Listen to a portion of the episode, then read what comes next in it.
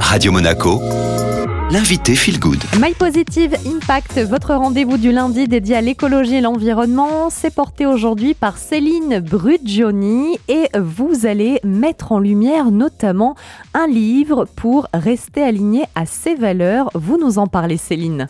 Oui, ce matin, j'ai envie de vous partager ce qui me permet de rester aligné en termes de valeurs pour entamer cette rentrée avec confiance.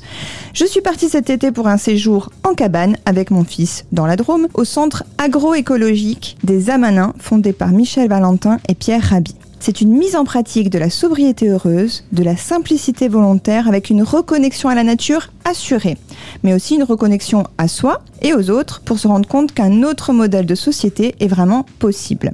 Et en plus de découvrir ce lieu ressource pour l'écologie et la coopération, j'ai rencontré des personnes qui partagent mes valeurs et avec qui nous avons tout de suite accroché, forcément.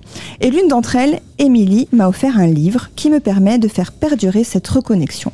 Ce livre, c'est L'écopsychologie, pratique et rituel pour la Terre de Johanna Massy et Molly Young Brown. Qu'est-ce qu'elles mettent en lumière à travers ce livre, Céline? Pour elles, nous avons globalement trois façons de voir la réalité actuelle, comme des paires de lunettes qui donnent du sens à l'évolution du monde. Soit on fait comme d'habitude, donc business as usual, et par voie de conséquence, on s'attend à l'effondrement, Soit on passe à un changement de cap avec des réponses humaines, nouvelles et créatives pour passer de la réalité de la croissance industrielle à une société qui soutient la vie.